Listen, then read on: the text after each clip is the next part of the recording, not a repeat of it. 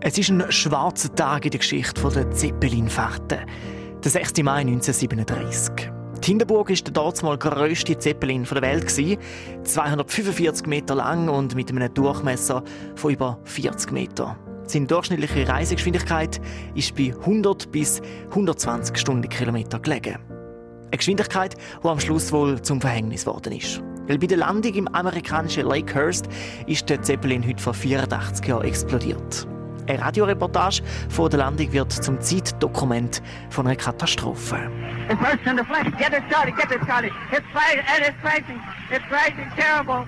Oh my! Get out of the way, please. It's burning, bursting into flames, and, and it's falling on the morning fast, and all the folks. Was der Radioreporter genau sagt, das versteht man gar nicht mehr, aber das Drama ist wahrscheinlich allen sofort bewusst gewesen, die zugelassen haben. It's, it's, it's a terrific crash, ladies and gentlemen. The smoke and the flames now. All the humanity and all the fans are just screaming around it. Der Radioreporter hat müssen abbrechen.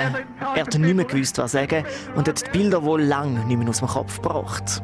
Die Explosion von der Hindenburg sei so stark gewesen, dass innerhalb von fünf Sekunden das ganze Luftschiff brennt hätte, erzählt die Zeitzeugin in einer Dokumentation.